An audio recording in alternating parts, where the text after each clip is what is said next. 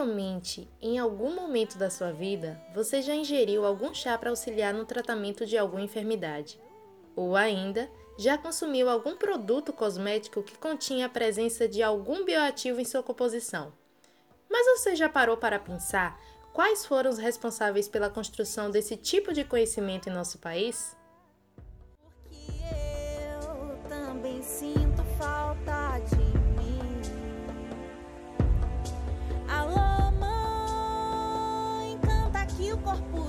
transpassa o tempo e nos faz resistir.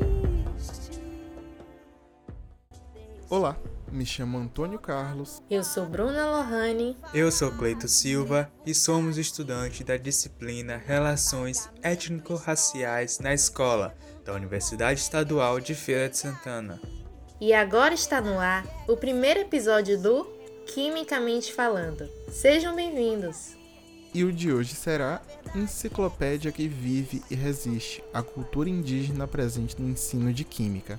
Vem reagir com a gente. Vou te contar uma história real.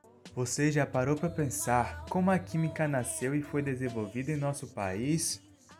Segundo a história, somente após a vinda da família real para o Brasil que as aulas de químicas começaram a ser ministradas na Academia Real Militar em 1811 e nas escolas de medicina da Bahia e do Rio de Janeiro.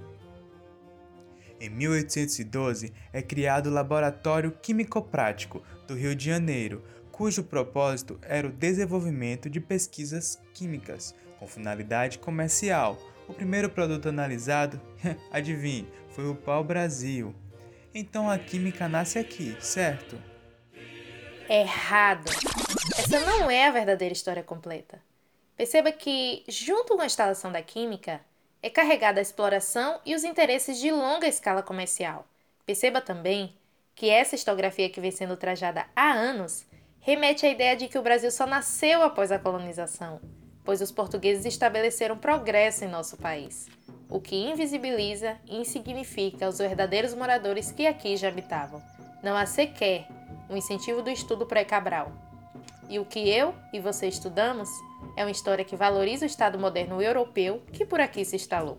Estado que mata, que escraviza indígena e que rouba a terra. A pergunta que te faço agora é: como pode a chegada dos portugueses marcar o início da história do desenvolvimento da química se os povos originários desta terra já estavam aqui antes?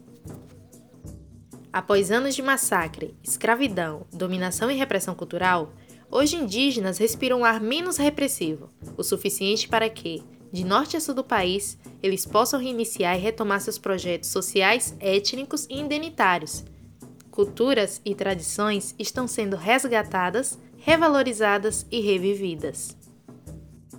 Resta agora um povo que ainda luta por sobrevivência, na resistência de continuar existindo. Na época, eram cerca de 5 milhões e hoje não chegam a 900 mil. Nesses 521 anos, contaram a sua história nos livros escolares, mas hoje conheceremos um pouco mais da legítima história, contada pelos verdadeiros protagonistas que, dia após dia, seguem lutando pelo direito de constituir o Brasil com um único propósito: existir e resistir. Desde antes da invasão portuguesa, povos indígenas já faziam diversas ações envolvendo a química em nosso país.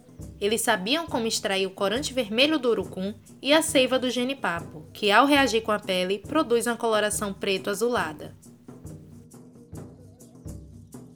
Iremos discutir algumas questões importantes sobre essa temática, destacando a relevância da etnociência, levando em consideração que os indígenas foram e são grandes contribuintes para a ciência brasileira.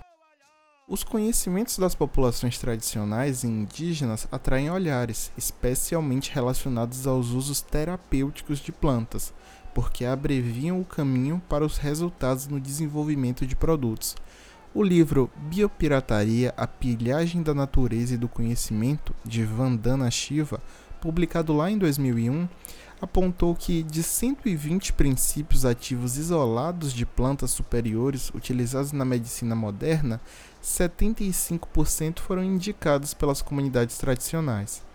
Sendo assim, para aprofundarmos nessa abordagem, eu te convido a ouvir agora o professor indígena Ângelo Caimbé. Fique à vontade, professor. Olá, tudo bem com vocês? Eu sou Ângelo de Oliveira França. Sou indígena do povo Caimbé do município de Euclides da Cunha, Bahia. Sou licenciado em Filosofia pela Universidade Estadual de Feira de Santana. Estou aqui para compartilhar um pouquinho com vocês do meu conhecimento sobre os povos indígenas e a ciência. Desde a chegada dos colonizadores, dos invasores, nossa terra já era habitada por uma imensidão de povos, uma diversidade de cultura e de formas de vida inimagináveis. Né, não é possível que tantos grupos como esses que viviam aqui em nosso continente, né, os nossos povos indígenas, não tivessem um sistema de vida e uma ciência avançada para lidar com coisas do cotidiano, como doenças, questão de envenenamento por, por uma picada de cobra ou qualquer ou algo do tipo. Então esses povos indígenas têm, tinham e têm vasto conhecimento sobre a ciência. No entanto, essa ciência não é a ciência que é reproduzida pelo homem branco, muitas das vezes uma ciência que não é fruto exclusivo do conhecimento daquele povo, ou que pode até ser usurpada, inclusive de uma aldeia indígena, de um povo indígena como acontece bastante, infelizmente, via biopirataria, né? que é a retirada de produtos originários daquela comunidade para uso medicinal sem o conhecimento ou consentimento do povo, né? Chegam com as histórias falando algo e retiram esse conhecimento do povo. Porque os povos indígenas eh, passam seu conhecimento via, via oral não é uma questão que era escrita desde o início. Esse movimento está acontecendo agora. Mas os povos indígenas vai passando seu conhecimento sobre as plantas medicinais, sobre os métodos de cura, de geração em geração. Então, não fica anotado em um livro. Esses, essas pessoas, né, como eu falei, chegam nas comunidades e pegam esses remédios e vão colocar, na, inclusive na farmácia, para retornar, inclusive até para essas próprias comunidades, né? Então não tinha valor na visão dessas pessoas porque não tinha sido testado ou provado cientificamente, mas todo o que está descrito ali já era descrito por esses povos. Então tem muita inteligência, muita pesquisa. Nesse, não, não é uma coisa do nada que esses remédios funcionam. Então é importante que vocês conheçam um pouco sobre essa questão. Quando os próprios invasores portugueses chegaram aqui, muitos deles estavam doentes, feridos, feridos o pensador indígena Ailton Krenak fala que eles estavam ela, podre, todos doentes, e os povos indígenas cuidaram deles, né? E a troca que teve foi isso, né?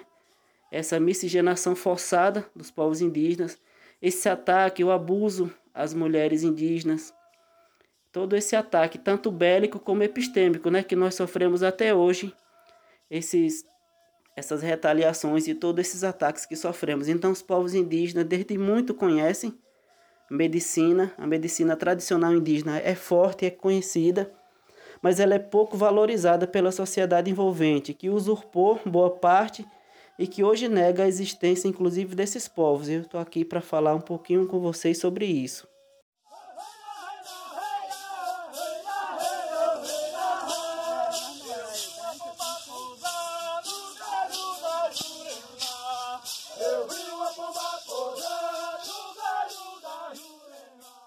O Nordeste é uma região emblemática para que se entenda hoje os meandros do que foi o processo colonizador enfrentado pelos povos indígenas. Por estar localizado ao longo do litoral brasileiro, a região foi o primeiro alvo de ocupação colonial pelos portugueses. Processo esse que trouxe muita dor e repressão, e muitas vezes os indígenas nordestinos são esquecidos por conta da errônea ideia de que indígenas vivem apenas no norte do país. O processo de reafirmação da identidade indígena e o crescente sentimento de orgulho de ser índio estão auxiliando a recuperar gradativamente a autoestima indígena, que foi roubada, e isso ajuda diretamente no combate do corpo como território colonial.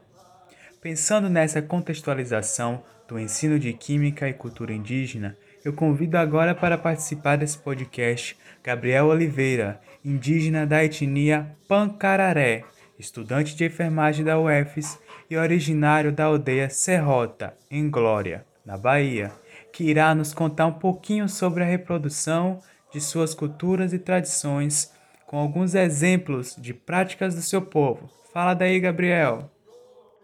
Olá, é, bom dia, boa tarde e boa noite. Não sei a que horas você está ouvindo ou visualizando isso, mas desde, desde já, né? Obrigado por você estar aí, eu agradeço. Vou me apresentar a ti e é, falar um pouquinho sobre a minha cultura e sobre o meu povo pancararé. Inicialmente, meu nome é Gabriel Oliveira, certo? Eu tenho 22 anos, eu sou indígena da etnia pancararé e atualmente eu sou estudante é, na Universidade Estadual de Feira de Santana. Eu sou discente do curso de enfermagem, certo? Estou cursando o sétimo semestre. É, eu venho, né, por meio de, desse, desse material, expressar a você, né, que está aí me ouvindo, você ouvinte, um pouco sobre a minha cultura, né, a cultura indígena, e um pouco sobre o meu povo, o povo pancararé. Inicialmente eu posso falar que, assim como todos os povos indígenas, a batalha pela demarcação, ela foi parte e faz parte, né, da história do meu povo, do povo pancararé. E assim, não só do povo pancaré, mas todos os indígenas do Brasil. Porque a batalha da demarcação, ela é sofrida, né? Há anos atrás e ainda é sofrida nos dias atuais. Alguns indígenas ainda sofrem com esse, com esse problema da demarcação da terra. E por que falamos tanto da demarcação da terra? Porque para nós a terra é o mais importante. Porque é na terra, eu falo terra envolvendo tudo, a natureza e o território. Porque nela cultivamos a nossa vida, né? a nossa essência, a nossa cultura e os nossos hábitos. E graças a Deus, aí, é, depois de tanta batalha, né, o povo pancararé ele tem seu território demarcado e tem seu reconhecimento como povo tradicional. O nosso território fica a nordeste da Bahia, pegando parte do, do Parque Ecológico Raso da Catarina, uma cidade chamada Glória. Glória já fica na divisa, próxima à divisa de Pernambuco e Bahia. E com essa demarcação podemos ter né, uma base para cultivarmos e alimentarmos a nossa vida e a nossa cultura, né? Isso com os nossos hábitos, com os nossos costumes e assim como os nossos rituais, né? Temos alguns muitos rituais importantes que são feitos durante o ano. Exemplos são o praiás, os praiás, o toré, é, o menino do rancho, alguns rituais fechados. E eu vou falar um pouquinho para vocês sobre cada um deles. Vamos começar com o praiar. Os praiais é um ritual que a gente faz normalmente durante o começo do ano, durante o ano e o final do ano. No começo do ano para abrir, né, os trabalhos, abrir o ano, né, com saúde e prosperidade, pedindo saúde e prosperidade para a aldeia. E no meio do ano é mais para outubro, para agosto, que é quando é, temos já uma resposta das colheitas, né? Que fizemos durante é, o inverno. E aí fazemos no final do ano para fechar o ano e agradecer. Né? Esse ritual, é, ele parte de somente a participação de homens na, na prática. Esses homens, eles usam vestimentas feitas a croar, né? Que é uma planta típica no Nordeste. E essa planta é tipo um tecido, faz tipo um tecido eles usam essas roupas, certo? Que cobre todo o corpo e a prática é feita quando é, tem festividades para inaugurar uma paiosa, um rancho, um terreiro que a gente quer brincar o toré.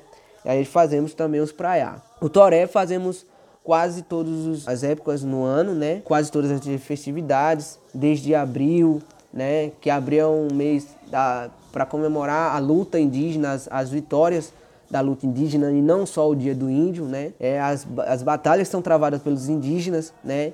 E aí é, os, é, o toré é uma, um forte, né? Que usamos para comemorar, para brincar. E os rituais fechados, né?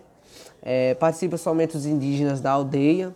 E esses rituais, é, antes de tudo, eles são utilizados, né? Para fins como medicinas naturais, como purificação espiritual ou purificação no nosso corpo. E é, fazemos muitas vezes, né, algumas é, em várias épocas do ano, né?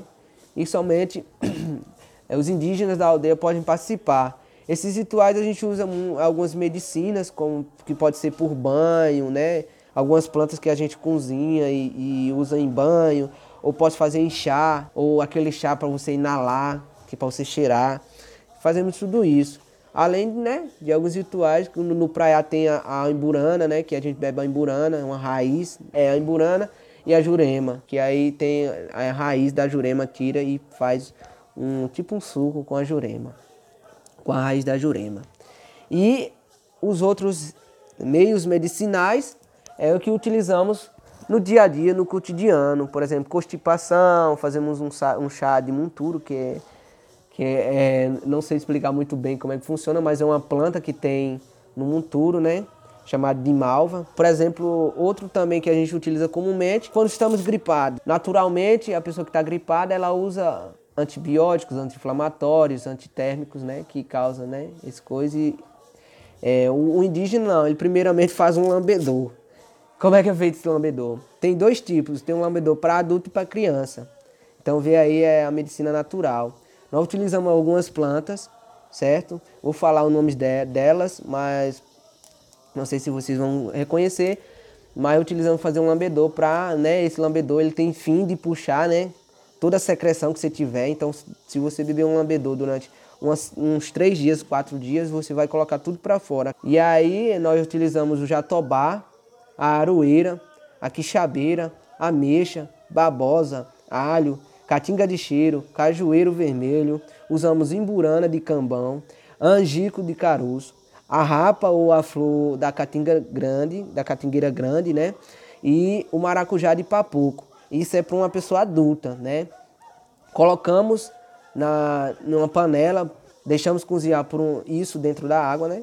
Deixamos cozinhar por uma hora e meia. Depois que passou essa hora e meia, a gente coa e aí a gente adiciona mel, né? Que quando não tem mel a gente pode adicionar rapadura e se não tiver rapadura, adiciona o açúcar. Mas utilizamos mesmo, crucial mesmo, é bom mesmo mel. Depois disso colocamos no fogo novamente para passar mais ou menos umas duas horas que é para apurar.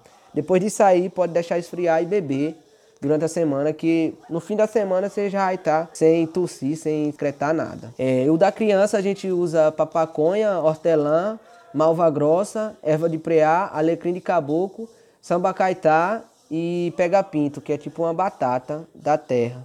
E usamos a cebola braba e também burana de cheiro. Isso aí é, a gente faz tudo no mesmo procedimento, certo? E serve para gripe, para infecção que você tiver ou uma inflamação. E aí são todas as plantas, né, que utilizamos, são todas plantas, todas as plantas daqui típicas, né, da caatinga, que utilizamos nesse tipo de remédio que é serve para gripe. E é um pouquinho, né, do povo da, do uso da medicina natural. É, em outros casos, como uma infecção ou, ou em outros casos de ferida, por exemplo, a gente pode utilizar a rapa do cajueiro, para botar na ferida, lavar com, com água é, corrente e depois colocar essa, essa, essa rapa. Ou beber a emburana, a emburana, né?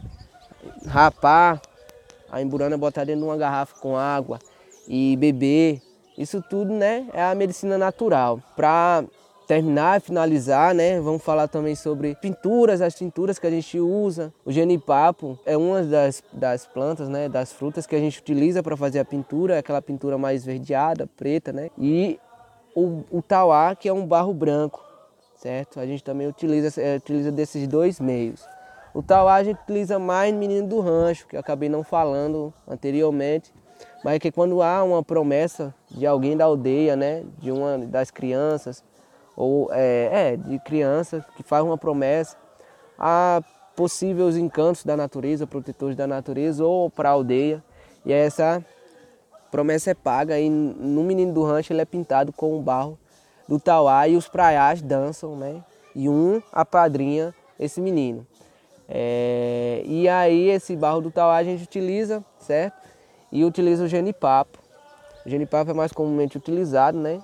Em tinturas do dia a dia e o do, do Tauá é mais em rituais é, dentro da aldeia.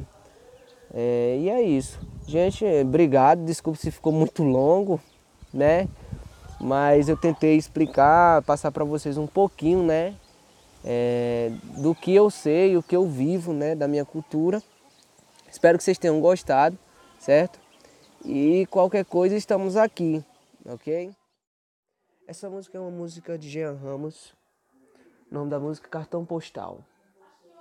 Jean Ramos é um indígena pancararu e essa música conta quase todos os rituais praticados é, na etnia pancararu, no povo pancararu.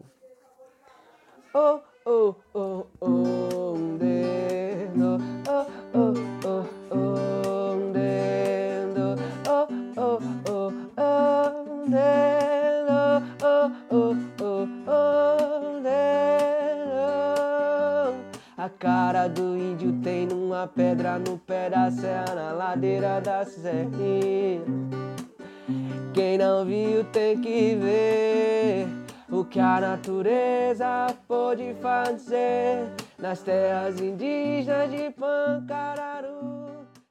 Agradecemos a Ângelo e a Gabriel pelas ilustres participações. Foi uma honra gigantesca contar com a presença de vocês.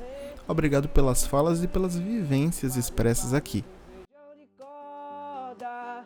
As tiras subir, vai o menino no rancho. A garrafa de cana na festa no bu De mirar os praias com roupa de croa Fumar um campriô com folha de arara. Oi, dá tontura em quem nunca fumou. Dá tontura em quem nunca fumou Tem cacique, pajé, o tronco Bom, as primeiras técnicas que existiram no Brasil foram os saberes indígenas, diante dos conhecimentos e práticas. Nota-se que povos indígenas possuem um vasto conhecimento técnico sobre várias atividades e métodos relacionados à química. Por este motivo, esse tipo de abordagem deveria ser levado à sala de aula de química, e com bastante frequência até se torna mais do que necessário a gente debater sempre sobre questões indígenas, não só em dias indígenas ou em ocasiões especiais. E por que, que eu digo isso? Pensa comigo. Se a gente quiser uma sociedade mais equilibrada, em que as vozes das pessoas sejam ouvidas, em que posições de poder estejam melhores ocupadas de formas mais equânimes, né? Que em nossa visão de mundo isso seja bem mais plural, não faz sentido a gente buscar essas fontes e dar espaço para essas vozes, trazendo-as para a sala de aula e mostrando para esses alunos a vivência dessas pessoas? Então, galerinha, o meu recado final é que busque mais informações para que entenda a luta indígena e o seu papel nela. É interessante também procurar referências indígenas em vários lugares, como por exemplo na música, no YouTube, em uma série ou filme, no Instagram e ouvir o que eles têm a falar. Espero que nesse encontro com a cultura indígena você perceba que o pensamento preconceituoso, onde o indígena é visto como algo atrasado e ou incapaz, está fortemente enganado e que temos muito a ganhar e a dividir para com os indígenas em todas as esferas sociais. E sigam também no Instagram o nosso professor Ângelo, arroba Ângelo Caimbé. Ei, tem mais um recado. Convido vocês para visitarem e apoiar o perfil no Instagram do Anjucá, Centro de Memória dos Povos Indígenas do Nordeste, que tem como objetivo disponibilizar para a comunidade universitária da UFS e para o público externo um espaço onde a cultura dos povos indígenas do Nordeste possa ser representada através de seus elementos culturais, como objetos etnográficos de valor simbólico e cultural Inclusive, já foram realizadas grandes exposições no Museu Casa do Sertão, que fica localizado no campus da UFS. Para fortalecer essa valorização e divulgação, pretende-se criar um espaço físico. Por esse motivo, peço seu apoio na luta para aquisição. Para saber mais, visite o Instagram, arroba Centro de Memória Anjuca. Só isso. Obrigado e até a próxima. E para finalizar este primeiro episódio com chave de ouro, encerramos com essa linda canção interpretada por um dos nossos convidados, Gabriel, um grande artista. Aproveito e peço para que o sigam lá no Instagram, gabrielsantini.ofc. Lá há bastante musicalidade para você acompanhar e curtir. Lembrando que a música que você ouviu na introdução é Território Ancestral, interpretada por Caê Guajajara, e de composição de Patrick Dias Couto, disponível no YouTube. Até a próxima!